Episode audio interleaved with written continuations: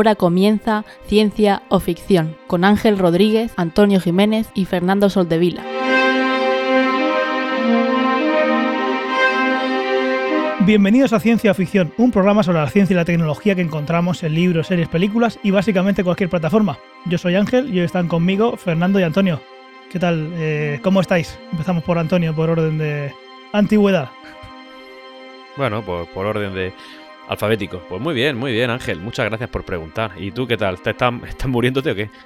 Yo, bueno, yo, yo mejor me callo. Llevo, bueno, ya que estamos, llevo desde el día 8 co- de baja por ansiedad y ahora está empezando la alergia. Así que con eso lo digo todo y no digo nada. De baja por ansiedad, ¿verdad? Sí.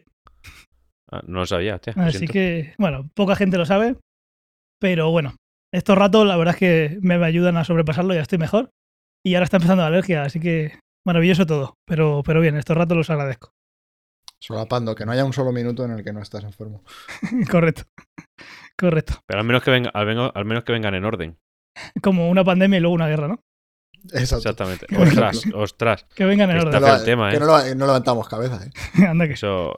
Imagino que toda la audiencia estará informada, pero hace dos días ah, se produjo una invasión de verdad en el siglo XXI. En fin. Sí. Pues nada, vamos a intentar entretenernos un, ratillo. ¿Y tú qué tal, Fernando? Ahora vas a poder ir, bueno, si sigues allí vas a poder ir al final de la Champions, en París. Ah, sí, la final de la Champions es en París. Iba a ser en San Petersburgo, lo han, cambiado a París. Ah, no estoy al Pero no sé de ni- la, ni- ni de la cuán- final de la ni Champions. Igual es. no se celebra, o sea que. Por eso, igual no hay. En fin. Eso es, eso es lo que hace el dinero, porque objetivamente el estadio del Paris Saint Germain es pequeño, es casi del tamaño que el estadio del Real Murcia. Igual es que el del Murcia es más grande de lo que debería. Exactamente. No, que va, que va, que va, que va, en absoluto. ¿Lo llenáis? No, no se llena porque estamos donde estamos, pero en primera división cuando estuvimos en este estadio se llenaba. sí, Entonces es más grande de lo, de lo que debería. Bueno, pero no, no vas a empezar a quemar la mitad del estadio porque hayas descendido. Ya. Hombre, suele pasar. Digamos que la pretensión es, eh, eh, cada vez que entres al estadio, la idea es hacer que un día eso se llene. Y con, esa, con eso Eso sales. Eso está, claro. eso está guay. El estadio se quedaba pequeño en primera división. En, el- en la condomina, en la nueva condomina caben 32.000 personas y en el Parque de los Príncipes creo que son 40.000. 32 O sea, no mucho joder. Es casi como el del Valencia. ¿Qué va? ¿Qué dices? Si el del Valencia caben, caben 60.000. No, ¿no eran 35.000? No, no, no, no, no. A lo mejor el Ciudad de Valencia, el del Levante, es más o menos de ese tamaño, un poco menor, es 25. Pero el de el Mestalla es mucho más grande. Creía que eran 35. Y bueno, No, no, después no. de esta comparación Seguro. de tamaños. si ¿Quién la tiene más grande? Empezamos. Empezamos y me voy a meter la melodía en directo que siempre se me olvida meter y tengo que meter luego en postproducción, que es esta.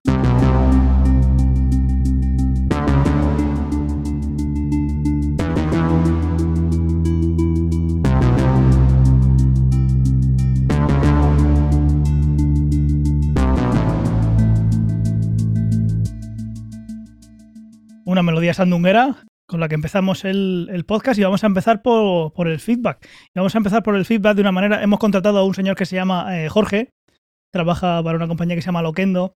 Es un comentario que es largo y entonces digo, pues vamos a hacer la tontería de ponerlo en Loquendo. Porque al final es un comentario que, que me hizo a mí por privado en Telegram, que luego pedí su permiso para ponerlo aquí. Y bueno, vamos a, a meter el audio. Es de Giuseppe Parisi, nuestro colaborador. Y em, lo que vamos a hacer es poner el audio y ahora lo comentamos. Muy gratificante aunque acertado por tu parte poner explicit. Nunca se sabe. Quisiera dar mi especial enhorabuena, que se la daré, a Fernando.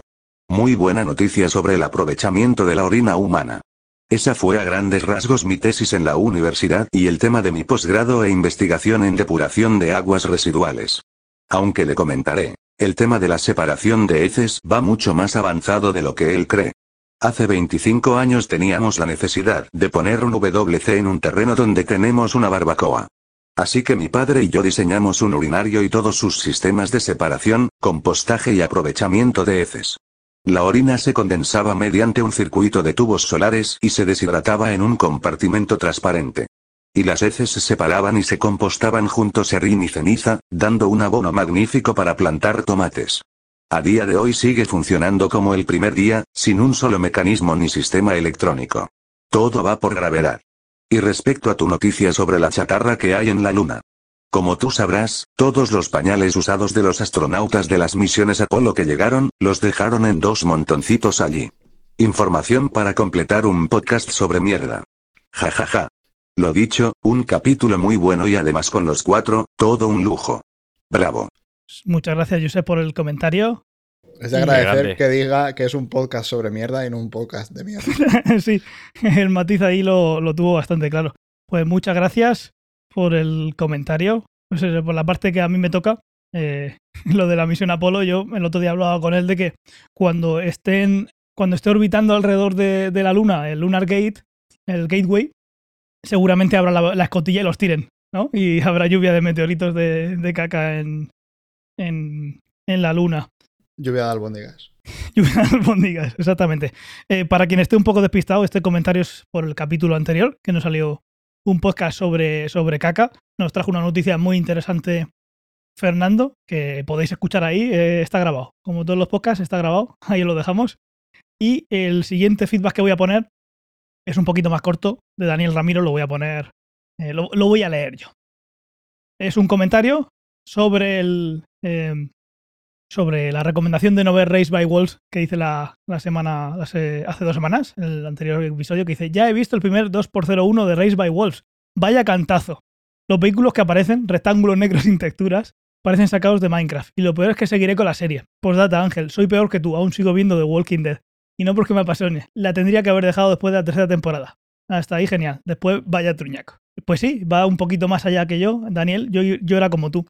Hace un tiempo los dos debimos dejarla en la tercera. Yo llegué hasta la sexta o séptima. Tú sigues ahí. Así que, pero bueno, de, de todo Pero, se sale. o sea, aquí la, la pregunta es: ¿The Walking Dead aún sigue? Yo pensaba que ya habría acabado. Esto yo tengo aquí un oyente, Ga- Ga- Gran Biel, al cual saludo desde aquí, que está totalmente de acuerdo, desacuerdo con lo que estáis diciendo. Amante de Walking Dead y defensor a ultranza. No tanto como Ángel con The Umbrella Academy, pero más, más o menos. ¿Cuántas temporadas lleva Walking Dead? 10 o. qué sé. 9 o 10, sí. Si no hay que buscar a alguien de fuera para ver que. O sea, para que contradiga lo que comentamos. Aquí mismo siempre estamos. Uno dice una cosa y el otro la contraria. Tampoco. Y voy a decir una cosa: en ninguna serie, da igual la que sea, vale la pena 10 temporadas. Joder, es que no. Eso- te digo, te ahora mismo dos. Ninguna. Te digo dos ahora mismo. Te digo dos ahora mismo. Tres. Venga, dilas. ¿Cuál es? Ah, que la diga, vale, vale. Hombre, coño, no Eh, digas que lo voy a decir. Friends, cómo conocí a vuestra madre y The Big Bang Theory. Uh, como- la, la primera Vaya mierda, vaya podría mierda de ser, pero las ejemplos. otras dos. House. Va- otra mierda Tampoco. de ejemplo. Y son ocho temporadas. Eh, vale, eh, The Good Wife. No sé cuál Ni es. idea. Eso sí que no te lo puedo decir. Eh, la imagen Es de espectacular. Voy a poner la imagen para que la veáis en la miniatura del, del podcast. En directo la estamos viendo. La imagen es espectacular. O sea, esto no es porque alguien no sepa hacer. Es impresionante. En vídeo se ve todavía peor. Pero una imagen fija, sea, es un tanque que no tiene texturas ningunas y la luz es súper plana. Y esto está claro que es cuestión de dinero. Porque hay una cosa, yo estuve muchos años jugando con Cinema 4D, viendo tutoriales horas y horas y horas y horas. Eh, hay una opción que se llama oclusión ambiente, que hace que las piedras que hay en el suelo parezcan piedras y no, y no un postizo. Y, y- y no parezcan 2D. Exactamente, y no parezca 2D, correcto. Yo, pen- yo pensaba que era un juego que tenía yo para la Saturn. Lo único que hay que hacer eh, es marcar esa casilla, entonces claro, tarda más en exportar. Así que esto es un problema de, mira, me lo tienes que hacer en 5 minutos. No hay más tiempo, Sí. ni más dinero. Es Se ve fatal el ofensivo. tanque y no es lo peor de la imagen, como, como decía Fernando. Para mí lo peor son las piedras y los, los árboles también al fondo. o sea, en, mo- movimiento lamentables. es espectacularmente malo. Luego salió hace una semana o dos el tráiler del Señor de los Anillos de la serie y la gente les metía mierda por los efectos especiales. Y yo, ojo, ojo, No has visto nada. ojo, ojo. Pues muchísimas gracias por los comentarios, como siempre. Y eh, vamos a pasar a- ahora a la recomendación de la semana, si os parece bien. Venga, va. Muy bien. Pues si queréis empiezo yo. Voy a hablar de, de una página web. He traído una página web que se llama, eh, bueno, es XKCD. Muchos de vosotros la conoceréis. XKCD es una, es una página web eh, de un tipo que hace viñetas que son como dibujadas con lápiz. Y hace pues, pues, viñetas de la actualidad, de cosas absurdas que hacemos en nuestro día a día, de informática, tecnología, de todo en general, ¿no? Suele ser crítica. Hay una parte de XKCD que está muy chula que es el What If. ¿Qué pasaría si? Es el, y está muy chula. A mí la parte que me gusta, eh, esa sección que habla de qué pasaría en un hipotético caso que muchas veces son de ciencia ficción. Entonces os voy a poner una muy chula que es lo, con, la que yo, con la que yo descubrí esta parte de, ciencia ficción, más de ciencia ficción, que es qué pasaría si lanzáramos una bola de béisbol a velocidades relativistas, como ejemplo. Entonces va, diciendo qué es lo que pasa. Eh, os lo vamos a dejar para que le echéis un vistazo. Y esa es la primera que hay de eh, What If. Pero hay 152 entradas. Son ¿qué pasaría si? Pues cualquier cosa. Imaginad que pudiéramos lanzar una bola cerca de la velocidad de la luz. ¿Qué pasaría? O hay una cosa muy chula y es que sería algo parecido a lo que hace que hace, entre comillas, que mm, Flash en la Tierra sea más rápido que Superman. Flash va metido en su Speed Force y entonces puede ir a la velocidad que le dé la gana, pero Superman no va dentro de la Speed Force, entonces pasaría como si lanzáramos una bola, una bola cerca de la velocidad de la luz. Lo que hace es crear, eh, haciendo spoiler, eh, crea una bomba termonuclear. Crearía una Ujú. bomba termonuclear tanto lanzando esa bola como eh, si Superman fuera muy cerca de la velocidad de la luz en la Tierra. ¿Por qué? Porque lo que hace es aplastar el aire delante de la bola o de Superman y entonces se genera ahí una cantidad de energía que termina siendo una bomba termonuclear. Eh, os lo estoy poniendo en el directo, pero bueno, aquí podéis ver eh, podéis ver un Tiene montón. un libro, ¿no? Sí, hay un libro, lo podéis eh, ver aquí arriba. Yo lo tengo, creo que tiene una segunda versión, no lo recomiendo. La verdad es que es bastante flojete. No, pero son, son las tiras, ¿no? Son- ¿Es lo mismo? A ver, sí, o sea, p- pero para tener un libro con lo mismo, yo no lo recomiendo. Para eso, si añadiera algo más, bueno, pero así no lo recomiendo. Y el que sí que no recomiendo de ninguna manera es uno que se llama Things Explained, cosas no explicadas, que ese es muy, muy, muy básico. Pero bueno, al final lo tenéis ahí. Si queréis ayudarle económicamente, pues coger el libro de What If es una manera de, de apoyarlo. Pero vamos, hay un montón de, de supuestos de que pasaría, pues, eh, mil historias. Y está muy, muy chulo, así que lo dejaremos en las notas del programa. Y nada, espero que os guste. ¿Quién continúa? Si quieres, sigo Continúa. yo. No, sigo yo, ya así dejamos Ah, vale. el plato fuerte para el final. Hombre, vale, vale. Yo voy a traer una, una, una cuenta de TikTok. No me lo, imagino, no me lo esperaba. Sí, esta, esta semana sí. La semana que pasada no lo hice, pero esta vez sí lo iba a hacer. En este caso es la cuenta som.et. S-O-M.et. En esa cuenta lo que vais a encontrar son imágenes del espacio, pero últimamente se está centrando mucho en imágenes con sonidos reales sacados de- del rover de Marte. Así que eh, bastante, a mí me gusta, bastante relajante y curioso. Aunque son imágenes que ya se han visto, pero bueno, nunca está de más eh, seguir viendo el planeta rojo. ¿Hay Desde- selfies del rover? Sí, bueno, sí, hay selfies, pero parciales. Parciales. Se ven partes del rover, efectivamente. Y la verdad es que me puse a verlo y me- me- te pones a ver uno detrás de otro y al final hasta me relajé. A mí el ASMR me pone nervioso, pero ver esas imágenes de Marte me estaban relajando. Ahí os lo recomiendo. Está Fernando entrando ahora mismo a TikTok con todas las críticas que me Te iba a decir si estaba en otra parte que no fuese TikTok, pero. No, Sí, creo que tiene canal de YouTube. Tiene canal de YouTube. Mira, recomiendo el canal de YouTube de Sommer. Igual. Me está viniendo y no sé de dónde, algo eh, ASMR, Bill Gates, no sé, me, me está viniendo por ahí. No sé de dónde viene. La cuenta de YouTube de, de estos son, te lo digo ahora mismo. Pues son.et aquí. en YouTube o no. No, sería Somet, o sea, S-O-M-E-T guion universe. Lo dejaremos Universe. en las notas del programa. Muy bien. Si me lo pasa Antonio. Instagram y todo. Sí, hombre, ahora mismo. Ya está, Fernando, te toca. Muy bien. ¿Habéis visto? Bueno, a ver, he estado viendo el libro de Boba Fett. No sé si lo habéis visto. Sí. No, ¿qué tal? Eh, me parece un mojón. Pero a Ángel le gustó. Y te voy a decir por qué. O sea, un- hay muchos motivos. Pero hay un motivo que para mí es la prueba de que es un mojón. Que lo mejor no es el de, eh, eh, como titulan el.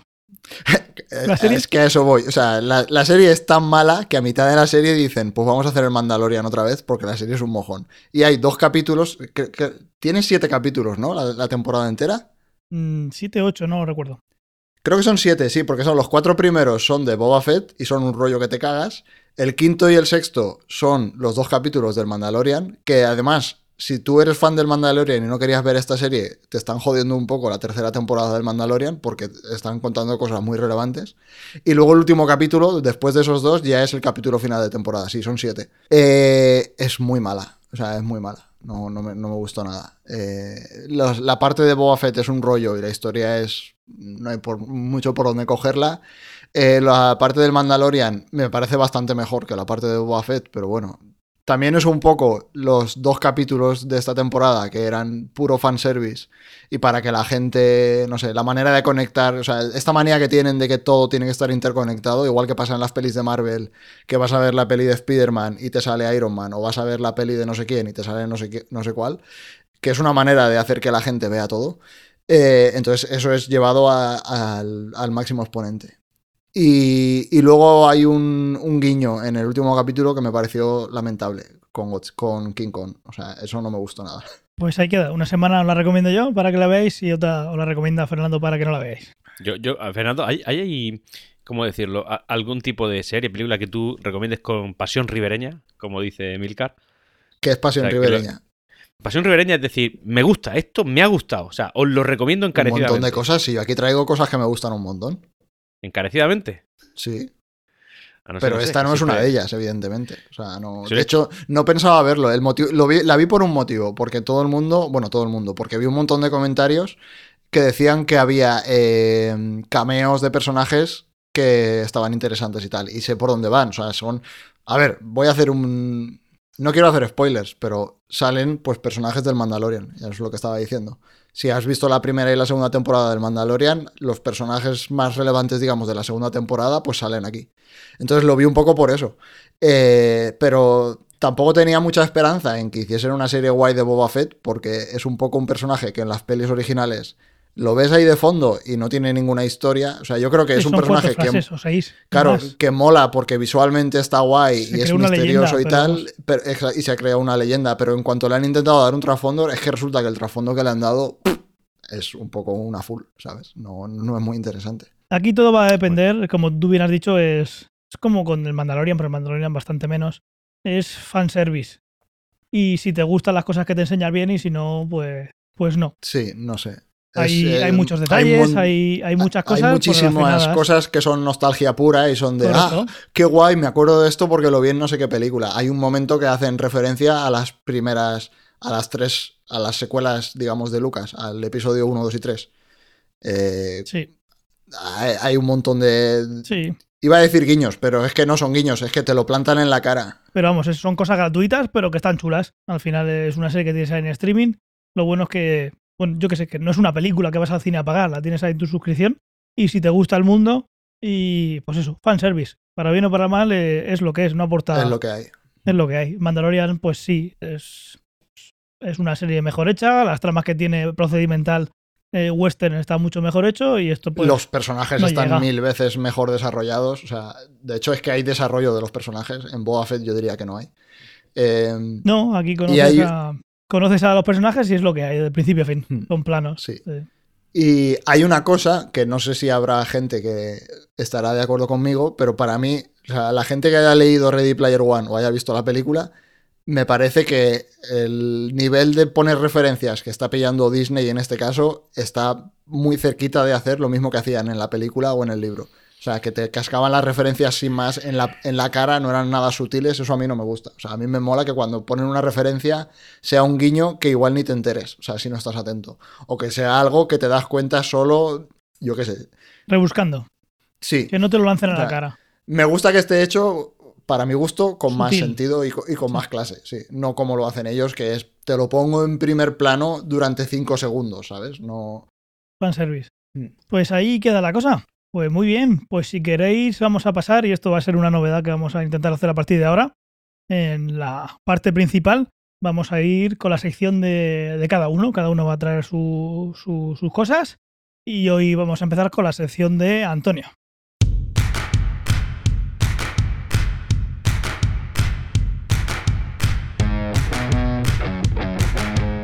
Cuéntanos, Antonio, ¿qué nos vas a traer Pues- este, esta semana, bisemana, este, este podcast, este capítulo, este episodio? Est- Está Fernando riéndose, riéndose y la verdad es que me está desconcentrando. Es. ¿Qué por pasa, el- Fernando? porque has dicho que vamos con tu sección y alguien ha puesto en el chat los TikToks. ¿Cómo funciona TikTok? Pu- Pues es, un Eh. pro- es un problema que tiene el, el darle una sección y que cada uno traiga lo suyo. Pero Bueno, yo lo que sé, el- el- el- la página web que nos trajo en el último en el último podcast estaba muy chula. Yo confío en él. Sí. Confío en que traiga no ciencia no ficción. Ya, ya lo sé, ya lo No sé. deberías. Pero yo sigo Porque así de primera, así de primera no traigo ciencia ficción, Nada. traigo curiosidades sobre. De momento sobre va la a, luna traer, porque- va a traer lo que hacen en, en TikTok, en los TikToks que ve, leer la Wikipedia. No, hombre, no, esto lo he estado investigando yo. Llevo, joder, una tarde entera con esto. Sí. No, hombre, son. Tírale. No, a ver, lo que pasa es que como he visto vuestras secciones y veo que referente a eso, pues eh, una se va a dedicar al tema de la luna también, y me gustó, dije, oye, pues ¿por qué no traer ciertas curiosidades de la luna que algunos ya conoceréis, la mayoría seguramente las conocéis, pero bueno, son curiosidades que nunca está de más recordar y quería, quería yo traerlas aquí. Y además sé que va a dar un poco de juego porque Fernando va a empezar a, comentarla y obviedades y rollo. Bueno, pues yo, lo traigo ya que cada uno eh, comente lo que quiera. Por ejemplo, curiosidades sobre nuestro satélite. ¿Cómo que nuestro satélite? ¿De quién? De la Tierra. Ah, digo, a ver si. ¿Qué pasa? ¿Qué pasa? ¿Qué, qué, qué, qué saltáis? ¿Estáis nerviosos? No, está aquí muy nacionalista, nuestro satélite. Nuestro satélite del planeta Tierra, coño, estamos a estos niveles. Bueno, el satélite de nuestro planeta Tierra, el cual, bueno, pues eh, una persona que en ese planeta, o sea, que en este planeta pesara 45 kilos, por ejemplo, no sé, Fernando, eh, en la Luna pesaría 8 kilos realmente. Esto, lógicamente, debido al tema de la gravedad, ¿no? Que es mucho, mucho menos fuerte que aquí en la Tierra. ¿Estamos de acuerdo? Sí. de, momento vas bien. De momento muy bien. Siguiente, eh, bueno, tamaño de la luna, que eh, igual que en el capítulo anterior nos llamó mucho la atención el tamaño de la estrella de la muerte, pues a mí el, tamaño de la luna la verdad es que también me ha sorprendido, porque la superficie de la luna es menor que la de Asia, uno de nuestros continentes. O sea, mide menos que el continente asiático. Sí, creo recordar que era que ponían la comparación como América, incluyendo norte y sur. Creo recordar. Sí. Que, hombre, que, objetivamente, a ver, eh, eh, nosotros estamos hablando de una parte de la esfera de la Tierra. En cambio, eso es toda la esfera del, de la. Toda la, superficie. claro, que es bastante grande, muy grande. Em, otra cosa es que en la Luna no hay viento y por tanto no hay sonido. Ya, así que, por ejemplo, no podríamos silbar. No podríamos silbar. Ese dato me encanta, ¿eh? Cuando lo he leído en el guion, digo. Claro. no podemos respirar y, y dos plum, una pluma. Eso es secundario, lo primario es, el silbido. Una pluma y un kilo de hierro caerían al mismo tiempo, pero silbar, eso. No hay, es, en Canarias, ¿no? Eh, donde tienen el silbido ese extraño. ¿Qué silbido? Sí, el silbido de la gomera, ¿no? Eh, algo así, es que no me acuerdo cómo se llama. Bueno, la Luna se aleja de la Tierra casi unos más o menos unos... No llega a 4 centímetros al año, 3,8. Eso quiere decir que desde que, por ejemplo, nací yo, un poquito más que Ángel, se ha separado casi un metro y medio. Casi un metro y medio. Que la verdad es que dentro de unos años será lo mismo que mido yo. Bueno, han llegado a la Luna más personas... ¿Qué, pasa, tío? yo creo que esto es lo más grave que has hecho en todo el podcast, puede ser. ¿Verdad? Bueno, voy a ir rápido. Voy a ir rápido. Es muy grave esto, ¿eh, Antonio? Gravísimo. Bueno. han llegado a la Luna más personas que a las profundidades del océano, o sea, a las profundidades de los océanos de la Tierra. Y bueno, imagino que también sabréis cómo se formó la Luna. ¿Cómo se llamaba el planeta que chocó contra nuestro planeta, que es el consenso más grande que hay sobre cómo se formó la Tierra y que dio lugar a la Tierra? ¿Sabéis cómo ¿Era otro planeta, o era un asteroide? A ver, lo, lo has puesto en el guion, entonces lo estoy leyendo. Sí, según he investigado, según he investigado y mis fuentes me han proporcionado el dato, eh, hay un, más o menos un consenso que dice que la Luna se formó más o menos hace unos 4.500 millones de años y fue porque un planeta que chocó contra el nuestro, un planeta llamado, o que se le ha llamado TEA, TEA, eh, chocó y bueno, de ahí se desprendieron lógicamente muchas rocas, polvos y se pusieron a temperatura extrema y al final, al salir de, la, de nuestra atmósfera, quedó atrapado por nuestro, nuestra gravedad y eso es lo que formó la Luna. Así que se llamaba TEA. Yo ese dato no lo conocía, no sé si lo conocíais vosotros, pero bueno, es un dato. Yo tengo que, decirlo que si lo conocía, se me había olvidado. Bueno, pues aquí está Antonio para refrescártelo con toda su gravedad. Y. estabas, con el, estabas con el dedo encima de la tecla, tío. ¿Cómo lo sabes? Con el En tu sección siempre voy a estar con el dedo ahí. Voy a ir terminando. Eh, la temperatura de la Tierra, sí, ronda entre los. Que te calles. Entre los 123. es gravísimo esto. esto es gravísimo. Entre los 123 grados y los menos 233 grados. Y también, eh, esto también puede ser un problema. ¿Celsius o Fahrenheit? Celsius. Vale. Pues, pues, pues pon en el guion un, una C. Bueno, ponlo en las notas del programa, coño. Y, ya para terminar, esto también podría ser un impedimento para silbar en la Tierra. Decir que sin el traje espacial, eh, la ¿En sangre. la Tierra o en la Luna? En la, en la luna, en la luna. Sería un problema para silbar en la luna. Si nos quitáramos el traje espacial. Si seco, si no has bebido agua. Exactamente. Si, si te quitara el traje eh, espacial, eh, la sangre herviría instantáneamente. Sí. Eso lo, estamos en el podcast 61, nunca decimos el número, porque a nadie le importa. aunque lo pone en, en el directo de Twitch. Mm. Pero justo en el 41 eh, hablamos de la ciencia de The Expanse y en ese Sí. una de las cosas que pasaba era qué pasaría si estuviéramos expuestos al vacío. Ya Al dijimos que no pasaba como en Desafío Total, en Total Recall no explotas, pero sí que por estar expuesto en el vacío, pues la digamos que la temperatura de ebullición baja muchísimo y se te puede, puede hervir la sangre, pero vamos, instantánea. Pues eso es lo que pasaría si te quitara el traje espacial. Y silbar complicado también. El silbo gomero no, no funciona en la luna. En defensa de mi sección, decir que cuando Ángel propuso el tema de que cada uno trajéramos nuestra propia sección, Sí, es que soy yo tonto. fui, fui modesto y lo primero que dije fue a mí ponerme el primero, que la gente, Sí. que, que la gente luego oiga, se espera la calidad de después. Lo que nos has dicho por línea interna es, lo voy a hacer corto para lo que lo voy a hacer ameno, corto, es, Eh. es un eufemismo maravilloso. para decir eh, no voy a trabajar mucho. Y luego también lo voy a hacer para que colaboréis, para que también me hagáis la, la sección. Hostia, qué bien me conoces, tío. Y eh, si puede ser, de no ciencia ficción. No, la, el próximo ciencia ficción. Que encontramos en cines, series, películas y TikToks. Y TikToks. En cualquier plataforma como TikTok.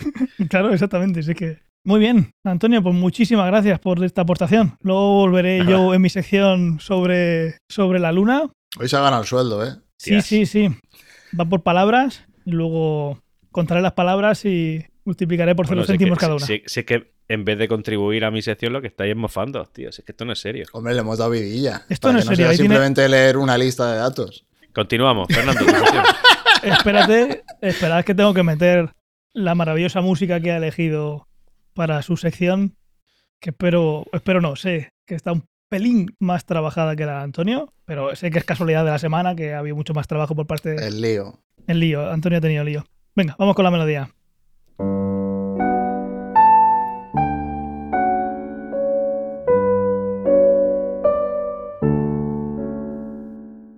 Y después de uno de los acordes eh, que suponen, a mí son los que más me gustan, pero dicen que son de los más tristes de, de la historia de la música, que es una maravilla de Satie. Eh, cuéntanos, Fernando, ¿qué nos traes esta, eh, en este episodio? Voy a empezar con una pregunta. Vaya Ya. una mierda de sección.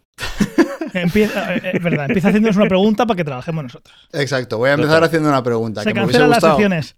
Sí, que, que- que fuésemos cuatro porque habría más vidilla, Ya. pero bueno, somos tres. Le mandamos Sí. un saludo a Tomás.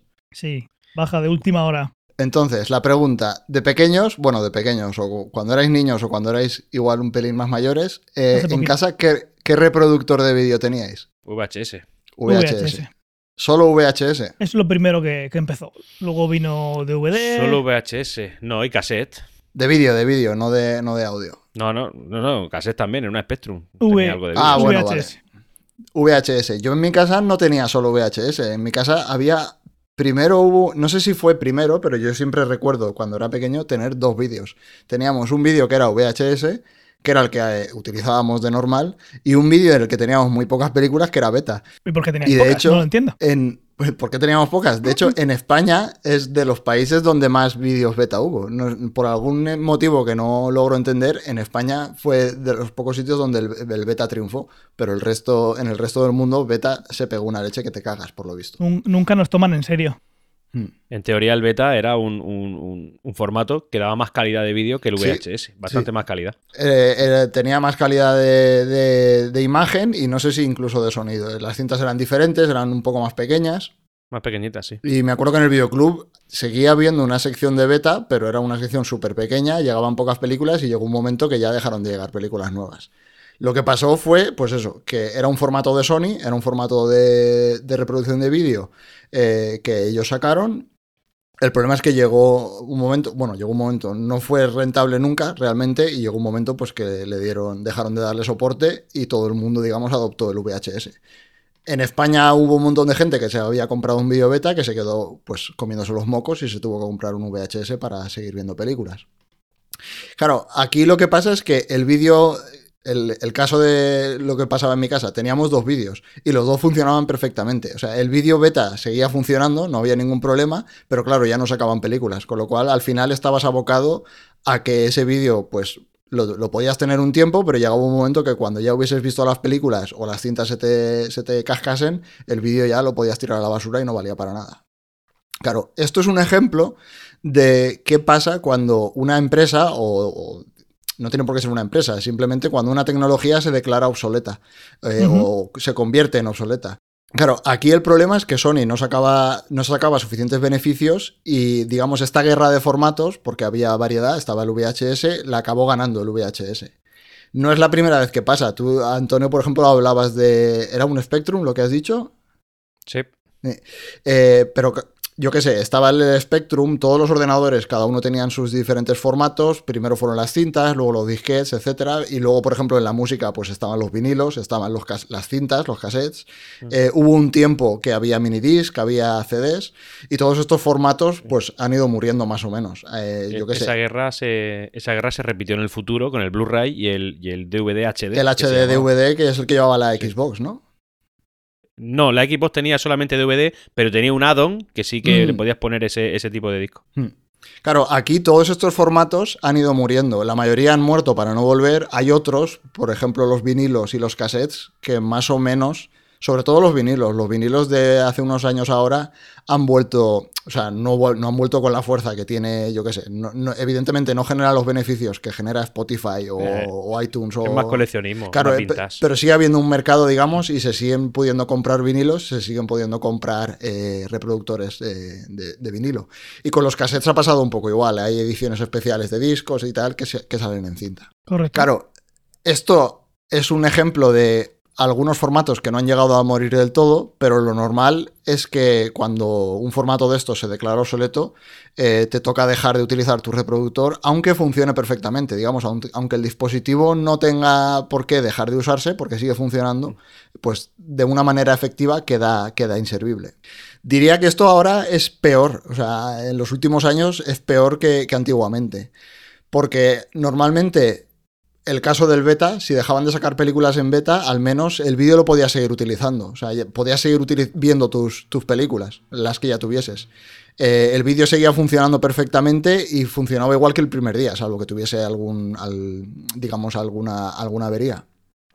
El problema es que hoy en día casi todos los dispositivos que compramos, ya sea una consola, ya sea un reproductor, eh, tu, tu móvil, eh, están conectados a Internet y reciben, por ejemplo, actualizaciones de, de- de software. Hace muy poco, no sé si fue la semana pasada o la semana anterior, salió la noticia eh, de que Nintendo iba a cerrar las, las Las tiendas tiendas de Wii digitales y 3DS. sí, de, de Wii U y de Wii 3DS. U y 3DS, correcto. Sí.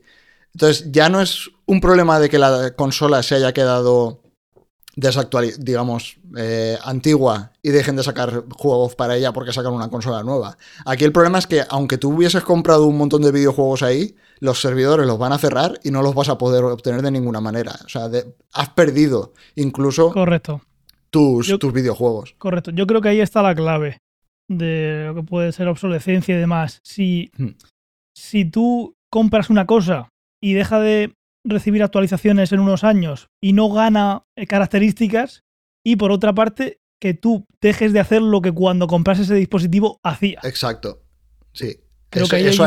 Antiguamente eso no pasaba, hoy en día eso te pasa. Te pasa con las consolas. Eso, mm, hay una consola, no recuerdo cuál, que le pasó algo así y lo que hicieron fue liberar el software que tenían para que los usuarios que la tenían y ya no tenían acceso a sus tiendas o a sus servicios pudieran meter de manera casera Hmm. lo que quisieran meter. No sé qué consola fue, pero hicieron eso y no sería de extrañar que, que se pudiera abrir el firmware de la... Bueno, se puede hacer, de una Nintendo DS, aunque cierre la tienda. Se podría hacer. Dudo mucho que Nintendo lo haga, conociendo a Nintendo, pero podrían Claro, hacerlo perfectamente. la cosa es que ahí tú has pagado por, un, por algo que ya no puedes usar. Hmm. Y lo mismo te pasa, por ejemplo, con, muchos móviles. Esto posiblemente le haya pasado a más gente con los móviles que con las consolas, porque todo el mundo tiene un móvil desde hace bastante tiempo. Eh, en algún momento dejan de recibir actualizaciones de seguridad y te quedas con un móvil que deja de ser seguro. Y con la digamos, con el tipo de información que tenemos hoy en día en los móviles, tener un dispositivo que no tiene los sistemas de seguridad actualizados es una locura. Y de hecho, los primeros móviles, yo qué sé, eh, hace poco vi un- uno de los primeros móviles Android que, que- que- que tenía un amigo mío y aunque el móvil funcionaba, eh, ya no por, sistem- por problemas de seguridad, sino el propio navegador del móvil era incapaz de conectarse a la Internet de hoy en día. Han cambiado tanto los, eh, digamos, los protocolos que ni siquiera puedes conectarte a Internet. No, ni, al wifi siquiera, Mm. es verdad. Claro, ahí lo que ahí es diferente, digo yo, porque lo que es el dispositivo que se queda atrás y el mundo sigue adelante.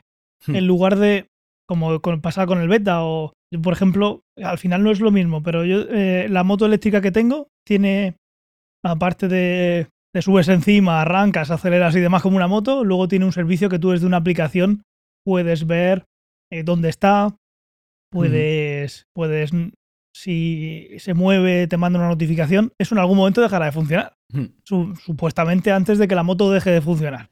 Sí. Entonces, yo algo que puedo hacer hoy en día, aunque es una moto y la moto pues seguirá funcionando y si no funciona será por otras cosas, hay una parte de esos, de esos sistemas que dependen de un servidor y de un mantenimiento que antes o después pueden cerrar. Hmm. Y luego está la parte importante, como tú dices, que es yo creo un dispositivo ahora, ese dispositivo ya tiene un error de seguridad, pero el error de seguridad se va a saber dentro de unos años. Y el problema vendrá dentro de unos años. Y dentro de unos años tendré el mismo dispositivo que compré y la obsolescencia que tiene en este caso es que se ha dejado de dar soporte y ahora tengo un problema que tendría entonces, pero que nadie lo sabía. Y el problema me lo supone ahora. Hmm. Ahí yo sí veo esa, esa diferencia. Es algo que deja de funcionar exactamente lo que, habías, eh, lo que habías hecho y otras cosas que te empiezan a cerrar servicios. Hmm. Al final, un teléfono móvil es una ventana al mundo y ese mundo eh, sigue evolucionando. Y ahí hay una diferencia bastante importante que los- yo suelo ver a menudo y una parte suele ser que es que un dispositivo de hace 5 años o 10 años o 7. Hoy en día la gente quiere hacer cosas que hace 7 años no se hacían.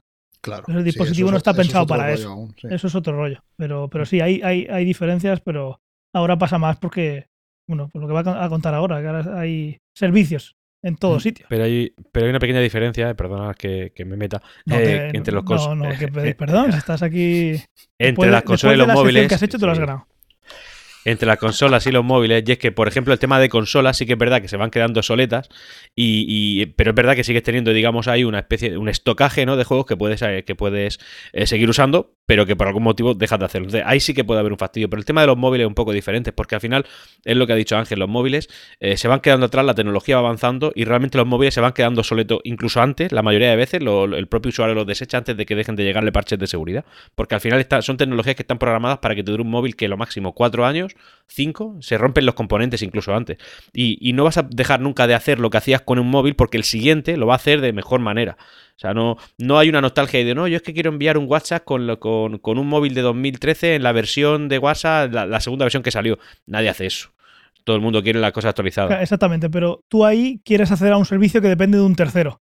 El teléfono va a hacer Mm. lo mismo que cuando lo compraste, pero tiene que acceder a un sitio que puede ser que un día cierre y se acabó.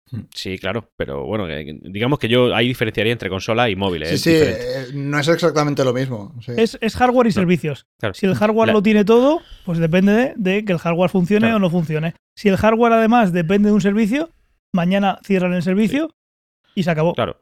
Pero las consolas dejan de atrás un, estocaje, un catálogo de juegos que sí que es verdad que puedes querer seguir jugando muchos años después, pero los móviles no. Lo que los móviles dejan atrás es que se queda atrás, es que ya no sirve, es que ya hay algo que lo ha superado y hay algo que la gente eh, ya, ya no quiere usar porque tiene lo nuevo. Sí. Claro, esto también hablabas, Ángel, por ejemplo, de, de la moto. Eh, también hace dos o tres, no sé cuándo fue. No sé si fue a finales del año pasado o a principios de este. Eh, es otro ángulo distinto, que es cuando, por ejemplo, eh, Toyota está vendiéndote un coche que tiene un montón... Hoy en día los coches ya vienen con un ordenador a bordo y hacen un montón de cosas que pues se conectan, reciben actualizaciones de, software, hay un montón de... De, de servicios, digamos, del coche que ya están manejados de manera computacional. Entonces, eh, las llaves de los coches de Toyota tenían un, botoncito que tú le dabas y el coche arrancaba, aunque no estuvieses aún dentro del coche. Entonces tú, por ejemplo, podías poner que el coche estuviese arrancando mientras tú estabas entrando, sentándote, etcétera, etcétera. Eso lo llevaban por defecto todos los, digamos, modelos a partir de cierto modelo de, de Toyota y hubo un día que Toyota dijo, bueno, pues todo esto que antes estaba, digamos, incluido con la llave que te, te doy cuando, cuando compras el coche, eh, si lo quieres empezar a usar tienes que pagar, no sé si eran 20 o 30 dólares al mes. Hostia. Eh, era, claro, es en ese momento cuando dices, bueno, esto que me estabas dando gratis, que digamos es una característica del coche, a partir de ahora me lo vas a cobrar y no es que me lo vayas a cobrar de una manera simbólica, es que me estás cobrando un servicio todos los meses. Es una locura. Sí, eso es muy probable que me pase a mí con, con la moto. No lo sabía ni en el concesionario. Pero Mm. ya mismo por ese servicio no pago nada. Y ese, esa moto tiene una SIM por ahí dentro, lo que sea. Sí. Que da igual donde la deje, que se está comunicando y me manda dónde está el GPS y me manda la batería que le queda y demás. Ese Mm. servicio en cualquier momento pueden decir, oye, a partir de tal mes, si lo quieres tienes que pagar. Sí. Eso pasará. No sé si será dentro de un año. Pasa mañana la moto hace dos años que la compré. O sea que puede ser que digan, a partir del tercer año o del segundo tienes que pagar. Sí, y de un día para otro te capan ellos directamente eh, algo que podías hacer hasta el momento. O sea, es un- una locura. Entonces, ¿por qué he traído todo esto? Puedes estar preguntando, porque esto de momento es. ¿Por qué has traído problemas todo de- Sí, pro- Sí, ciencia ficción no hay. problemas del primer mundo, además, ¿sabes? Porque todo esto es, ah, no, mi consola ha dejado de funcionar, mi móvil de no sé cuántos euros ha dejado de funcionar, mi moto eléctrica, Dios mío, ya no voy a poder encenderla. De no me avisa remoto. cuando alguien la, cuando vibra, cuando Eh, alguien la toca, no, no me avisa. Exacto. ¿Por qué lo he traído? Pues porque aunque todo esto sean, digamos, lujos, por así decirlo, aunque no estoy, para mí hoy en día eso ya sería otro debate. Si un móvil es un objeto de lujo hoy en día ya no lo tengo tan claro. Pero bueno, hay un montón de cosas que, por ejemplo, las consolas, también podríamos discutir si son lujos o ha, pas- ha pasado ya a ser parte de, de la cultura o no, pero bueno, hay un montón de dispositivos de este estilo que los puedes considerar un lujo y dices, bueno, pues te jodes y bailas, ¿sabes? Pero hay otro tipo de, de- objetos que también se están haciendo inteligentes, entre comillas, y, y no son simplemente un móvil o una videoconsola. Eh, para mí el más claro de todos es el de las prótesis médicas. ¿Vale? O sea, tú hace 200 años, si estabas en un barco cazando ballenas y una ballena te arrancaba una pierna, pues lo que te pasaba es que te ponían una pata de palo eh, y, seguías con tu vida, ¿sabes? Ya dabas el compás cada vez que ibas andando por, cualquier sitio. Pero hoy en día ya no te ponen una pata de palo, te hacen, o sea, hay prótesis que son flexibles, que son mecanizadas eh, y de esta manera pues le hacen la vida eh, muchísimo más fácil a cualquier persona que, que- le pase una desgracia de este tipo. Esto, por ejemplo, eh, hemos visto, yo creo que fue, sí, justo, Tomás en el, en el episodio pasado trajo una noticia, por ejemplo, de implantes que ya mandan señales eléctricas por todo el cuerpo, eh, que se, digamos, tienen eh, conexión con el cerebro, con la espina dorsal, con distintas extremidades, y que, por ejemplo, permiten que haya gente que pueda volver a andar eh, después de sufrir cualquier accidente y quedar paralizado. Vaya, como una, como una pata de palo, básicamente. Sí, lo Igualito. mismo, exacto. Eh, o yo qué sé, cuando vemos eh, gente que tiene una mano artificial y es capaz de flexionar los dedos, de coger objetos, aquí ya no es solo una parte mecánica, hay una parte de software y de hardware y de, digamos, de electrónica dentro de estas prótesis que está llevando, o sea, está a unos niveles que nunca habíamos visto. Y también es una parte de cómo estamos haciendo los objetos inteligentes. O sea, todo esto está basado en que las prótesis se puedan conectar, se puedan programar, eh, tienen una parte de electrónica bestial. eh, y justo por eso es por lo que he traído el tema. ¿Por qué? Porque, vale, prótesis avanzadas hemos visto un millón de veces, eh, que las hemos traído ya en el podcast, que hay de nuevo aquí. Y si bien las prótesis en sí que se hayan hecho inteligentes no es una noticia, sí que ha habido una noticia últimamente que tiene que ver con las prótesis eh, y me parece que está muy muy cerca de un género que hemos tratado aquí muchas veces y sé que le mola bastante a Ángel, que es el cyberpunk. ¿Cómo me conoces? Todo, sí, todo esto va sobre prótesis que están hechas para recuperar la vista para la gente que se ha quedado ciega. Entonces, hasta hace nada, hasta este año, había una empresa que se llamaba Second Sight. Y esta empresa, Second Sight, lo que hacía es instalaba prótesis en la retina de pacientes que habían perdido la vista. La idea fundamental aquí es, como tu retina ya no funciona, pues te pongo varios sensores, como si fuese el, el- el sensor de la cámara de, cual- de cualquier móvil, que reciben la luz y generan una señal eléctrica. Entonces ellos te ponían los sensores y se conectaban a la retina. Entonces cuando llegaba la luz a tu ojo, eh, el sensor medía esa señal luminosa y generaba una señal eléctrica que te ponía en la retina y a través del nervio óptico llegaba al cerebro. Entonces, de esa manera tú podías eh, procesar información de manera visual. No tenías una imagen porque al, al final la retina tiene miles de sensores eh, y esto simplemente tenía 60 por 60 píxeles, o sea, era una, una cámara, digamos, de muy baja resolución, pero claro, la diferencia entre estar totalmente ciego a ser capaz de ver, eh, digamos, aunque solo sea a 60 por 60 píxeles, eh, algo de información, es la noche y el día, eh, literalmente. Totalmente, poca broma. Claro, ¿cuál es el problema aquí? El problema aquí es que a raíz de la pandemia del COVID, el negocio empezó a ir como el culo.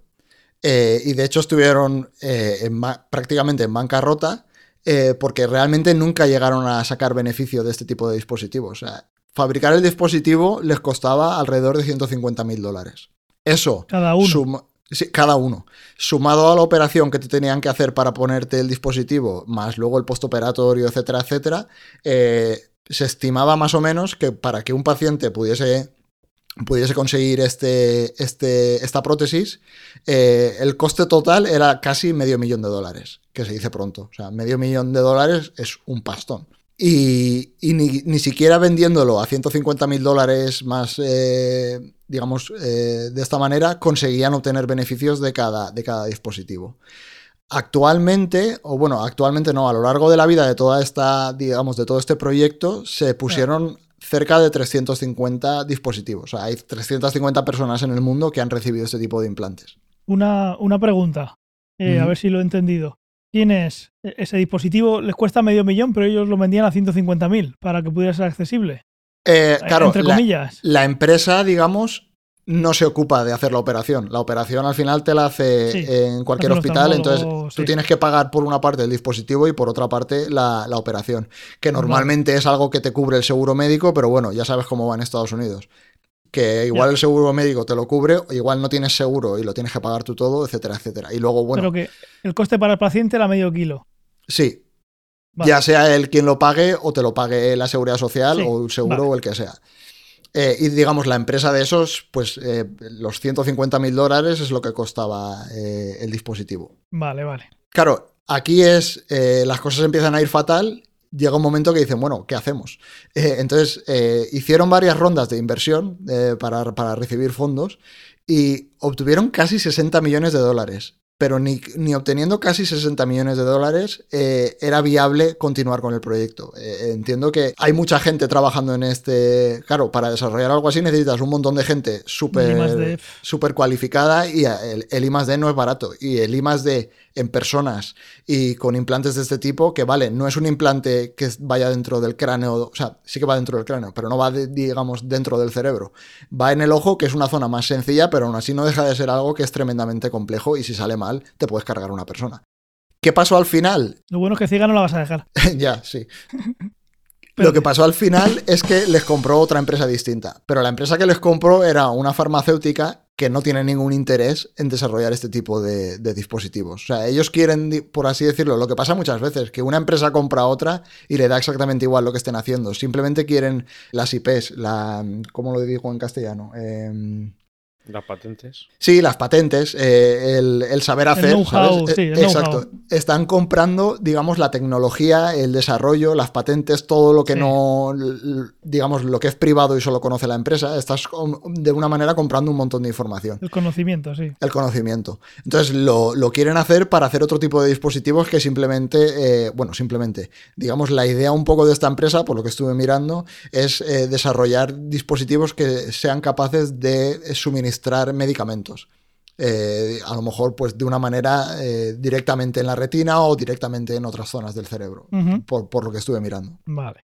Claro, ¿cuál es el problema aquí? El problema aquí es que ha pasado un poco como lo que te pasa a ti cuando el beta se va a la mierda. Aquí los Pero con pacientes... tu ojo. Exacto. Los pacientes se han quedado con prótesis que ya no tienen soporte. Entonces, las prótesis siguen funcionando. Pero en el momento en el que una prótesis se estropea, no hay piezas No. de repuesto. No le sale un mensaje de eh, se ha quedado usted sin servicio. La siguen viendo. Por lo menos No, siguen no, viendo. Eh, eh, claro, de O le, momento, sale o le sale publicidad. no, no, de momento siguen viendo. Pero si se estropea, no hay piezas de repuesto. si Vale, llamas, no hay atención al cliente. Claro, porque esto solo los usa. Porque en, en Eh, España, digo, en, esta, en, en la Unión Europea, si tú vendes algo, tienes que tener, y habrá que cambiar la ley en España, creo que tienes que llegar a Tienes tener que dar piezas soporte al 10 menos años. durante X años, sí. De hecho, esto- eso era una cosa que había mucho follón, porque la empresa es americana, pero hay gente que tiene estos implantes que no está en Estados Unidos. Sí, que fue allí a... Claro, entonces hay, hay europeos con este tipo de implantes. Evidentemente no hay muchos. Estábamos diciendo que en total había 350 personas en todo el mundo. Pero bueno, esas 350 personas se han quedado con una mano delante una mano y otra mano detrás. Después de pagar medio kilo. Claro, encima, si te lo quieres quitar porque dices, bueno, ya esto no tiene repuesto, no hay atención al cliente, me lo voy a quitar. Vale, para quitártelo necesitas otra operación que es bastante más delicada que para ponértelo, por cierto. O si dices, mira, para lo que hay que ver, quítamelo, ¿no? Sí. El problema es que eso, la operación es mucho más delicada. O sea, puede haber muchos más problemas a la hora de quitártelo. Y además, eh, eh, bueno, es cara. eh, pero el problema es que encima, si no te lo quitas, puedes tener problemas derivados de tener una prótesis, digamos, que no está haciendo nada y al final no deja de ser un objeto extraño dentro de tu cuerpo, ¿sabes? Correcto. Eh, entonces, había varios, varias eh, historias de, de- de gente que había estado con esta prótesis y tal y contaban un poco la experiencia. Eh, y había, por ejemplo, gente que, primero, había gente que lo que prometía la empresa, que es poder tener eh, este tipo de información, había mucha gente que sí que le servía, pero había gente que no era capaz. Al final, a ti te ponen el dispositivo, te llegan las señales y tu cerebro tiene que interpretarlas de alguna manera. Pero había gente que en cuanto empezaba a usarlo, a los 20 minutos empezaba a dolerles la cabeza y eran incapaces de utilizarlo. O sea, después de habértelo puesto y todo, no valía para nada, entre comillas. Entonces había mucha gente que se lo quería quitar, pero claro, quitárselo también era una faena.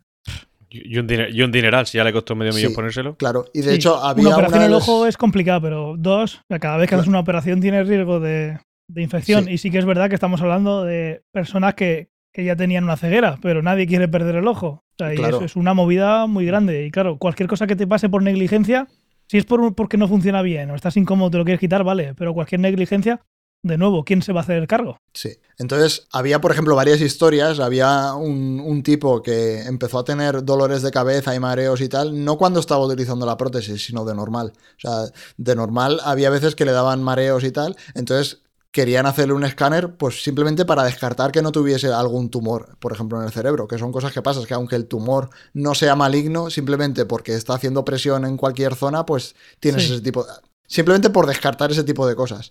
Pero no le podían hacer un escáner porque llevaba el cacharro este en la cabeza. Madre mía. Uf, madre mía. Le revienta como en las películas, ¿no? Que sale Claro, disparado de la no cabeza. le podían hacer un escáner. Fabuloso. Eh, Esa, entonces, no, esa no se la vio venir. claro, ¿A quién hay que matar? claro. Se estará preguntando a la familia. Sí. Mm. Y luego, por ejemplo, hay otra historia que es increíble, o sea, porque encima está escrita tal cual, digamos, le pasó de, no sé si era una chica o un chico, pero iba en Mm. el, iba en transporte público, en el metro, y se bajaba de un metro para coger el siguiente, ¿no? Para hacer un transbordo. Y andando entre, eh, por la estación, entre un andén y el siguiente, el, el implante pitó tres o cuatro veces y se apagó. Se apagó y se quedó ciega otra vez. Uh. Frito.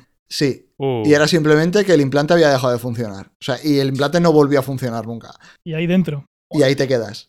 Qué O sea, es increíble. Claro, eso es lo que decía, que esta historia es puro cyberpunk. O sea, es lo que, es- lo que hemos visto en un montón de, yo qué sé, hay libros, eh, los, los que comentamos siempre porque son los más famosos, en Snow Crash, en Neuromancer, en Ready Player One, que hablábamos antes, eh, donde tienes este tipo de eh, empresas, de megacorporaciones, que hacen y deshacen a, a su antojo, como les da la gana, y controlan por medio de la tecnología a un montón de gente. Y esto es un poco en ese sentido. A ver, no es exactamente igual, porque aquí no es que la empresa haya dicho, ah, os vais a quedar ciegos por mis santas narices.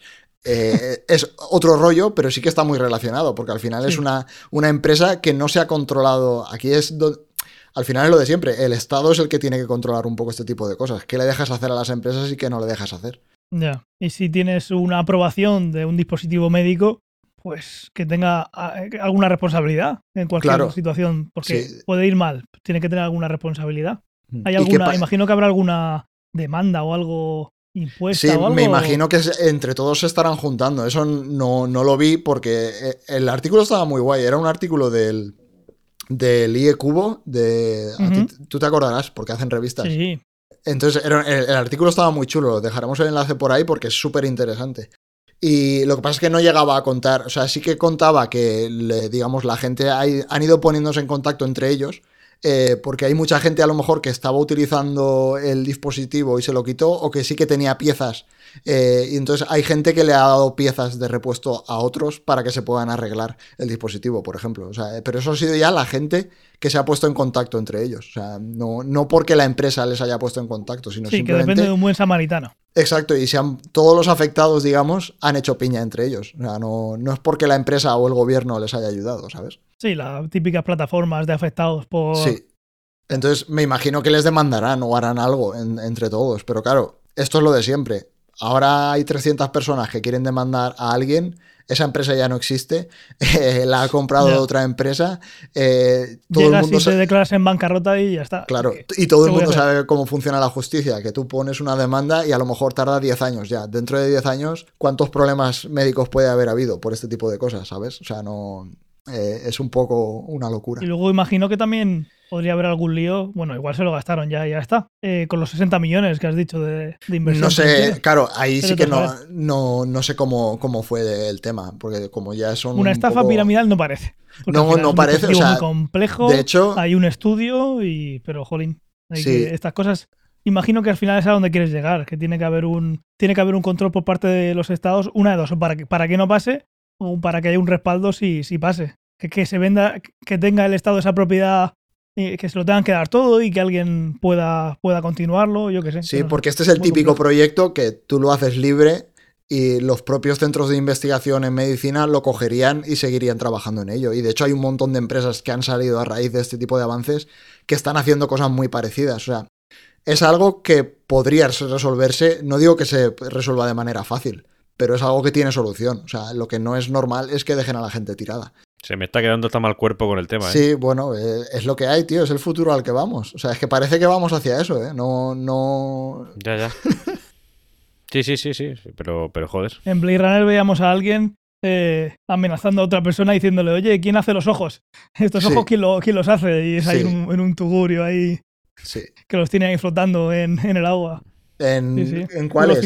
En, Minority Report, que se cambian los ojos también y hay tráfico y tal, eh, para, para que no te reconozcan. Tenía otros ejemplos. Hay un ejemplo que para mí me parece el, digamos, el peor posible, pero el mejor ejemplo posible, que es Robocop, que sé que es una peli que le mola mucho a Antonio. Eh, al, Está fi- al final de la película de Robocop, o sea, la empresa que crea a, a- a Robocop, digamos, a él le ponen como varias órdenes. Le, pues le ponen las directivas de. Directrices. de- exacto, las directrices de pues proteger a la gente, hacer que se cumpla la ley y tal. Y hay una que está oculta, que es simplemente que básicamente la empresa puede hacer lo que le dé la gana con el Robocop. Y hacia el final. No, es que, que no puede atacar a ningún integrante de la OCP. sí, de- backdoor exacto. Y de hecho hay un momento que le desactivan y no le dejan hacer nada. Sí, pero luego en la, en la 3, lo contrario. sí. Por spoilear y tal. Ah, bueno, yo creo ya tiene bastantes años, ¿eh? La gente que no haya visto Robocop. Sí. ya no, la- ya no la va a ver Esa gente no está viendo ciencia ficción. Ya. Y tenía más ejemplos. Tenía, a ver, el género cyberpunk a mí no es mi favorito, pero sí que tiene un montón de obras que me gustan mucho. Hablábamos de Robocop, de Snow, de Snow Crash, de Ready Player One, etc. Ghost in the Shell, que es, yo me creo que lo pusimos en algún top cuando hicimos los top de series de ciencia ficción, juraría que la pusimos. sí por ahí estaba sí Ahí es un mundo, digamos, hiperfuturista donde es como el videojuego de Cyberpunk, básicamente. La gente que haya jugado el videojuego, que la gente tiene sus implantes y pueden hacer locuras, pues en Ghost in the Shell es un poco lo mismo. Eh, y ahí hay, digamos, hay hackers que hackean las prótesis, te, te las desactivan, te, te pueden controlar incluso mentalmente sin que te des cuenta, porque básicamente si tienes prótesis en el cerebro, al final controlan el cerebro por, eh, de- de- de alguna manera. Y luego hay otro ejemplo que también me parece que enlaza bastante bien. Una serie que yo le metí muchísima mierda y me sigue pareciendo que la serie es bastante mala, pero sí que tiene un montón de cosas que, digamos, supieron coger ideas de ciencia ficción muy interesantes. Y es Years and Years, que yo creo que la hemos visto todos. No sé si Antonio, Sí. la- tú también la viste, sí. Sí, La, la vi, sí. la hija de los protagonistas de la familia esta, que es transhumanista, sí ella recibe un montón de implantes pues, para estar súper conectada, para controlar, digamos, para vivir un poco en el metaverso este, que, que es lo que, digamos, la versión del metaverso que meten en esta serie, ¿no? Por así decirlo. sí Y ahí hay un montón de esas cosas que, que se los pone la propia empresa para la que ella está trabajando. Y tiene un montón de miedo de si hace algo ilegal que se los quiten. Es un poco la, la idea esta de que te pueden desactivar las prótesis que te has puesto. Pues sí, sí. Yo tengo, quiero traer una, una peli, bueno, una peli, una serie, que es diferente, pero bueno, la traeré. Es una serie que ha salido nueva en, en Apple TV Plus, que es de un, que me he acordado cuando, con lo que has dicho. Eh, en la empresa le, le, son capaces de compartimentar en su cerebro la parte de trabajo y la Ah, parte personal. Los recuerdos, ¿no? Le apagan los Sí. recuerdos de una o de la otra. Sí. sí. cuando vas a, cuando sales de trabajar no te acuerdas del trabajo y cuando estás en el trabajo no te acuerdas de, de la familia, de amigos y demás. Y es de suspense porque pasa algo, pues imaginaros, es que sales a la calle y no te acuerdas, si te cruzas con alguien del trabajo, nadie se acuerda. Y bueno, la, la traeré, la traeré a la próxima. Pues esto era un poco. Yo creo que hemos tocado todos los temas de, digamos, la noticia en sí y luego todas las ramificaciones. Pues sí, fíjate, al final había ciencia ficción. Claro. Sí. Sí, Sí, tengo que decir sí. que me, me- me sorprende, pero me, me ha gustado más que mi sección. ¿En serio? ¿Te ha gustado más que tu sección? Eh, Sí, son sí, palabras mayores, pero ¿eh, sí, Antonio? exactamente. Muy bien, pues vamos a pasar a la última que va a ser la mía.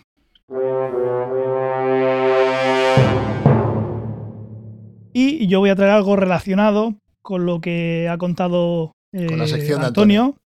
Exactamente. Voy a contar curiosidades de la Luna. La Luna está a 384.402 kilómetros. No. No puedes silbar en la luna, ¿lo sabías? Anda. ¿Y eso? Pues parece ser que en la luna no hay atmósfera. Y claro, si no hay atmósfera, pues no se puede silbar. Claro, y si te hierve la sangre tampoco. Claro, tampoco. Eh, Alguien ha sugerido una encuesta. Sección de Fernando o sección de Antonio. Ah, Ahí lo tenéis. Y la, ha Votad sugeri- y la ha sugerido Antonio. por 4.000 chis. Se ha gastado cuatro. Sí, fíjate, pago 4.000 4.000 chis para que me destrocen la vida. Que no se diga que no tienes chis. Que no se diga, que no se diga. Bueno, pues yo voy, a, yo voy a traer algo relacionado con lo que dice, con lo que... A ver, ha sido mi telonero, estaba todo preparado al final. Voy a hablar de eh, qué pasaría si la luna se cayese sobre la Tierra.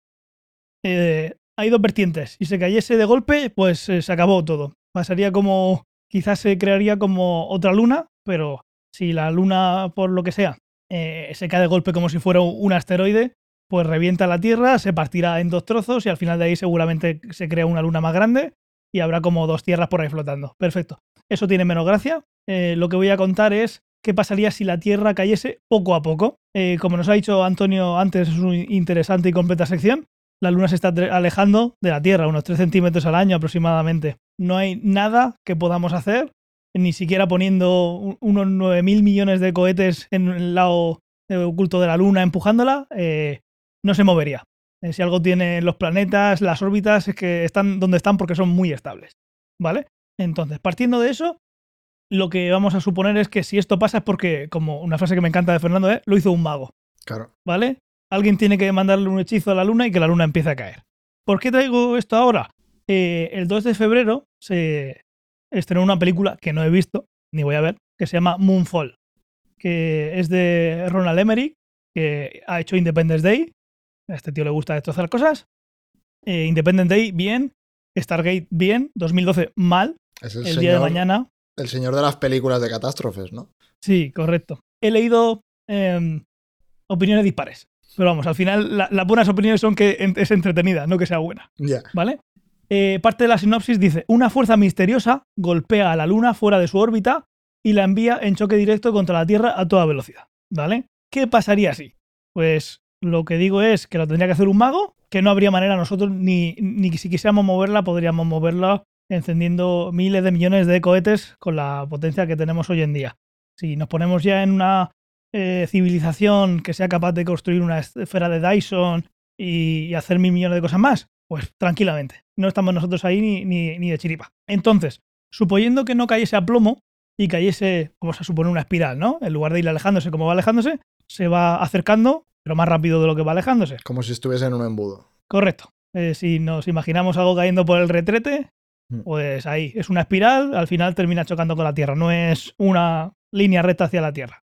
Eh, lo vamos a dividir por fases. Si estuviese entre la distancia a la que está y unos 200.000 kilómetros, ¿vale? Si se acercara pero por encima de 200.000 kilómetros, recordemos que está a 384.402 de media, eh, porque es una elipse, no es, un- no es una circunferencia. Lo que se notaría es que las mareas serían más extremas. De medio metro al día pasaría a unos 4 metros al día. Em, ¿Esto qué consecuencias tendría? Pues bueno, en algunos sitios se, mojaría más la gente el culo estando en la playa y poco más. Son 4 metros, son muchos metros, pero bueno, 4 metros. Una diferencia eh, en las mareas, poquito más. Si bajamos de 200.000 kilómetros, entre 200.000 y 130.000, algo así, las mareas llegarían hasta unos 10 metros de altura. Poca broma. 10 metros. Poca broma, 10 metros ya. Sí. Parece poco, pero sí. Para que os hagáis una idea, esto supondría, se calcula que unas mil millones de personas que viven en costas estarían un poquillo fastidiados. Digamos que Un Eh, poquillo. en lugar de en costa vivirían en el agua. Pasarían de estar en la costa a estar en Venecia.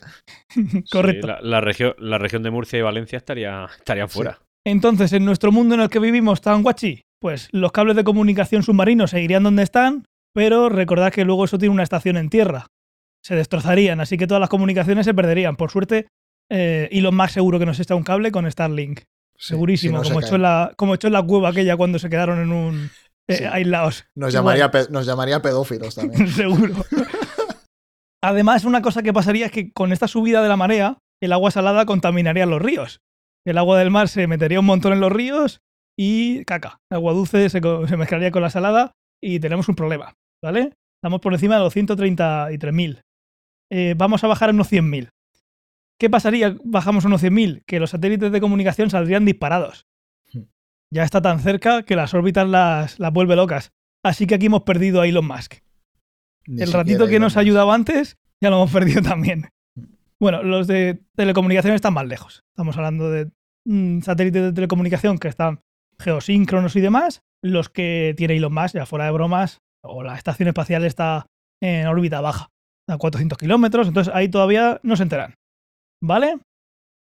Eh, de momento, pues eso, eh, comodidades se nos van yendo, pero bueno, aparte de, esas mil mi- de solo mil millones de personas que han tenido que moverse de sitio, que no son pocas, pues digamos que aquí todavía no se ha muerto nadie. Alguien ahogado, alguien ha perdido su casa, pero bueno, eh, todavía no es una catástrofe a, a lo Los bestia. daños colaterales. Los daños colaterales, ¿no? Hemos- nos hemos quedado sin comunicaciones y ahora los satélites de el Ispasat y esto han salido volando. Están de camino a Marte. Pero bueno, para lo que hay que ver, tampoco. Correcto, para lo que hay que ver. Entre unos 100.000 kilómetros y 60.000 kilómetros, las mareas ya llegarían a, a- entre 30 y 100 metros. Joder. Y la- lo bueno, la parte buena es que llegarían a su máximo. Las mareas llegan a su máximo ya que la profundidad media de los océanos es de unos 3 kilómetros y no hay más agua. Mm. Al final, eh, si recordamos en el planeta de Miller, hay unas mareas muy grandes, ellos están pisando ya el suelo. O sea, si no hay agua, no hay agua, no puedes levantar más. El agua que hay en, la- en los océanos es la que es, no puede llegar a un kilómetro de altura. Unos Claro, 100 metros. Había trozos en el día que podrías meterte un montón de profundidad en el mar, ¿no? Sí, claro, se la ha llevado. Sí, sí. Sí. Eso Totalmente. estaría, eso, mira, por eso valdría la pena. Ahora un, un poquito más adelante se- la cosa se, la parte de las mareas obviamente es, es tremenda. Hmm.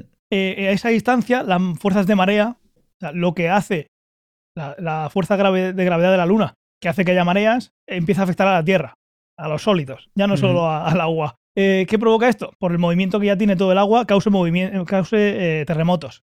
Todo ese desplazamiento de agua y los movimientos de tierra van a causar terremotos. O sea, ya se está moviendo la tierra por dentro. Si de vez en cuando pues hay algún fuerzas internas que hacen que haya terremotos, pues esto es la luna ya tirando de, de la, de, la, de la tierra de manera que se nota. Y todos estos movimientos causarían cosas muy bonitas como erupciones volcánicas que modificarían el clima mundial. Y empezaría pues... Se abriría Yellowstone y nos iríamos a la mierda muy rápido, ¿no? Pues sí, un poquito más, un poquito más adelante sí, abre, se abre Yellowstone y al final pues se lía un poquito la cosa.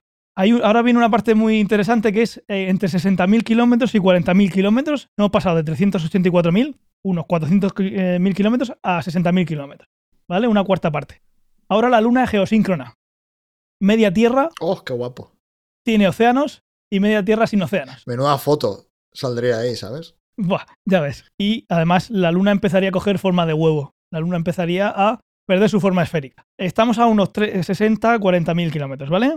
Ahora, bajamos un poquito más, entre 40.000 kilómetros y 10.000. Recordad que el tamaño de de la, el diámetro de la Tierra son 12.600. Estamos hablando de bajar casi ya al, al diámetro de la Tierra. Las mareas cambian su dirección, ya que ahora la Luna gira más rápido que la rotación de la Tierra. Ya empieza el centrifugado. Empieza el centrifugado. Claro, los volcanes y terremotos tienen que ser la leche. Y todo lo que lanzan los volcanes tiene que causar un, enfri- eh, tiene que causar un enfriamiento global. O sea, es la cosa ya, ya va siendo maravillosa. Volcanes, terremotos, el agua que empieza a retroceder. Ahora mismo las mareas van hacia un lado. Lo que harían serían quedarse quietas un, un tiempo y luego retroceder. ¿Vale? El, el lío- al final, la dirección en la que vayan da lo mismo. O sea, el lío está, Sí. está bien montado ya. Ahora, ¿qué pasaría a menos de 10.000 kilómetros? Aquí se alcanza el límite de derroche. ¿Alguien lo conoce el límite de derroche? Sí, es. eh, Dale, Antonio, que lo estás leyendo. No, hombre, no, no quiero yo ¿No quitarle estás leyéndolo? Que se lo sabe él. No le quites. El- es el- la gravedad de la Tierra. Perdón, la. la fuerza de la Otra gravedad de la. Tierra sobre la Luna es mayor que la, que la propia Luna. Sí, sea, que la gravedad de la Luna, quiero decir. exactamente. La Luna tiene una gravedad que la mantiene esférica. eh, bueno, es un ovoide. An- antes hemos dicho que se había ya hecho un huevo y ahora la fuerza de gravedad de la Tierra es más grande destroza. que la que tiene la Luna. Entonces se Entonces se desintegra, destroza. se va a desintegrar y se convierte en un anillo. Maravilloso. ¿En un anillo? Sí. No, no, no me lo imagino. Un Un anillo, como los de Saturno, Antonio. Como No. los de Saturno. Sí, pero. Pero quiero decir, el anillo mirando hacia la Tierra, o sea, es decir, nosotros veríamos directamente un, No, no, no. se- un- una o sea, esfera. Tú eh, coge la Luna y machácala. Exacto, la haces a pedazos y de los pedazos hacen un anillo alrededor de toda la Tierra. Alrededor. Sí, o sea, no verías un vale, anillo vale, en el eso. cielo. Eso, eso es lo que estaba Es que eso es lo que yo he entendido que estaba diciendo y me estaba partiendo el culo. Yo- vale, vale, ok. Digo, qué anillo más raro, ¿no? Sí. Un anillo como los de Saturno, ¿vale? Sí, sí, sí. Ya no aguanta. eh, eso es lo que pasa con el anillo de Saturno. En esa posición, todo ese material no puede formar una luna, porque el- la gravedad del Saturno es más grande. Entonces aquí lo que tendríamos es un anillo. ¿Qué pasa con esto? Que la gravedad se, se- se- se reparte, ¿no? Toda esa masa de la luna se reparte y las mareas vuelven a su cauce. Maravilloso. Ya está, problema solucionado. Otro tsunami. Entonces, sí, eso. Entonces, lo que tendríamos es una luna anillo que sería más brillante que todo lo que ha sido la luna llena jamás. Obviamente, recordemos que estamos calculando a unos 10.000 kilómetros en el límite de Roche. En lugar de tener una luna toda esférica a 400.000 kilómetros, tenemos un anillo a 10.000 kilómetros. Está ahí encima. Entonces, aquí pasa una cosa muy chula, o no, pueden pasar dos cosas. Lo que pasaría es que muchos meteoritos caerían, muchos de esos anillos caerían a la Tierra. Si fueran muchos, muchos, muchos, estos que caen a la Tierra, es posible que la atmósfera pudiera calentarse tanto que llegase a hervir los océanos. O sea, de todo lo que el material que entra se va calentando y calentando y después del tsunami se evapora el agua. Esa es una. Maravilloso. ¿Qué pasaría si no? Si no fuera suficiente lo que cae. Si no, eh, lo que pasa, que tampoco es más gracioso, es que la sombra que hace el anillo, combinado con todo lo emitido por los volcanes, podría helar la Tierra. Una buena Ice Age, otra vez. Correcto. Lo, lo ideal sería no tocar la, la luna, ¿no? La dejamos donde está. Sí, O, que, o que se escape, definitivamente. O que y se nos- escape, Y nos deje sí. en paz. correcto. Pero si se escapa también tendríamos problemas. Eh, no sé, yo diría, yo, yo diría que no. Ya no. Igual el ciclo menstrual se cambia un poco. Las mareas, a ver, las mareas cambiarían, pero O sea, que, que la luna mientras no se acerque es irrelevante. Se podría decir que sí. Eh, y digo se podría decir porque sí que se supone que contribuyó mucho a la evolución de la vida en la Tierra. Al final, si tú tienes unas mareas, eso hace que haya zonas de humedad sí. que se vayan y se quiten. Eso eh, hace que la biosfera y la diversidad sea más grande. Mm. Es muy posible que no hubiera vida tal como la conocemos en la Luna, si, eh, o sea, en la Tierra si no hubiera habido Luna. Pero ahora que estamos aquí y que no nos vamos a matar entre nosotros, ya No, nos da igual que la Luna se aleje. ya, nos da, ya nos da igual. Sí, pero llegado a este punto, eh, se va alejando, sí que habría cambios en las mareas. eh, igual deja de ver hombres lobo. Igual algún astrólogo Sí, pues tiene que cambiar su... Menudas fotos iban a salir de las estrellas. Ya, sí, luna sí. Bueno, sobre todo cuando, cuando haya luna llena. Exacto, evidentemente. Pero tener un anillo tampoco estaría mal. Ahora, Hombre, si, es para a hacer cambio, fotos estaría muy guapo, la verdad. si es a cambio de que se, los océanos se evaporen. Si tiene que o- morir el 90% de la raza humana, igual no renta, pero Correcto, correcto. Si tiene que ser a costa de que o se evaporen o entrar en otra edad de hielo, que bueno, que los volcanes ya nos habrán hecho el lío, pues, pues sí, que se quede donde está. Pero la verdad es que está, está bastante curioso el tema. Está bastante Sí, sí, sí, curioso. a mí. Eso a mí siempre. Yo siempre he pensado que la luna era necesaria para, para el tema de las rotaciones, gravedad y tal. Siempre he pensado que sí. O sea, que se aleje poco a poco, no pasa nada porque a mí no me va a pillar vivo. pero. Pero que si se aleja lo suficiente que podría ser un problema. Sab- Sabía que acercarse, lógicamente lo era. Sería. no sé, a mí No, es que lo único que se me ocurre es lo de las mareas. No sé, no sé si hay algo más. Y luego también algo que no hemos dicho. Bueno, primero no se estrella contra la Tierra. Hmm. Después eso tendría que caer en línea recta. Eh, Si Y se luego otra estrellase cosa- sería un follón gordo, la verdad. Sí, eso es lo que decía al principio. Una cosa también que no hemos dicho, pero ¿por qué no pasa? Es, en algún momento la Luna, si estuviera muy cerca, no tan, al final se queda a 10.000 kilómetros y se hace un anillo. Si bajara más, empezaríamos a flotar hacia la Luna. No, la gravedad de la, de la Tierra sigue siendo seis veces mayor que la de la Luna, nos quedaríamos pegaditos a, a la Tierra. No habría un momento que nos iríamos. Pero hacia- saltaríamos más. Correcto. Cuando la tengas junto encima, si saltas, Se baterían nuevos récords. Porque te coge, te coge la gravedad de, de la luna, ¿no? Como en el Mario Galaxy, igual. Yo creo que ya lo podemos dar por bueno, ¿no? Yo creo sí, que sí. está bien. Yo creo que Está sí. bien. Han sido tres secciones de ciencia ficción muy completas. Con su falso inicio. con su falso bien. inicio, con sus falsas cosas. Y ¿En qué, ¿En qué ha quedado la encuesta que, que la he perdido? Eh, no lo sé. eh, creo que has ganado tú. No lo sé. Es Sí. que no, ¿He no sé si lo puedo ver. ¿Lo puedo ver? No creo que haya sí, ganado se podrá ver. Más que yo tengo tantas Eh, ventanas view aquí. results. No. Eh, sí, dos votos a favor de Antonio, un voto a favor mío y un voto a favor del Silvo Gomero. Silvo Gomero. ¿Os puedo recomendar una serie off topic? Estamos ya despidiéndonos, que buen No. momento, ¿no? Vamos a despedirnos ya. Venga, En el, en el falso final. El paso final tiene que durar nada que. venga. Me espero la despedida. Que me estoy haciendo pis. No, estoy haciendo pis, no, que la cría se va a dormir en tres minutos. No, no, yo me estoy Ah, haciendo tú estás haciendo pis, pero mm, la botella esa que tienes ahí. Claro, hombre, pero es que si no me quedo sin voz. Bueno, pues lo vamos a dejar aquí. Yo creo que han sido tres secciones muy chulas, tres secciones de ciencia ficción pura, de más estilo, el más puro estilo ciencia o ficción podcast. Y nada, muchísimas gracias a, eh, a todos por vernos en el directo o en diferido en YouTube y por supuesto a escucharnos en, en podcast. Tenéis todos los enlaces en las notas del programa. Dadle like, compartirnos, al final ahí es lo que como más no- nos ayudáis. ¿A qué? A que nos vea más gente y vamos a ganar lo mismo que además queréis eh, suscribiros en Twitch y apoyar algo, pues mira, fabuloso. Ya sabéis que con, con Bezos Prime tenéis, tenéis una suscripción gratuita al mes y mira, pues no tenéis ni que, ni que aportar de vuestro bolsillo. Y nada, eh, nos leemos en Telegram y tenéis arroba cienciaficción en Twitter y lo tenéis todo, absolutamente todo en cienciaficción.com. Y nada, muchísimas gracias Fernando y Antonio, Antonio y Fernando, por Y acompañarnos Ángel, y a mí. Gracias también. Y por acompañarnos una semana más y a ver si estamos los cuatro en 15 días. Y si no, pues los que estemos. Al final, con que estemos bien, es suficiente. con que estemos Sí. bien. Estemos anotes. Con que estemos bien es suficiente. Muy bien, pues un placer. Un abrazo. Chao, chao, chao.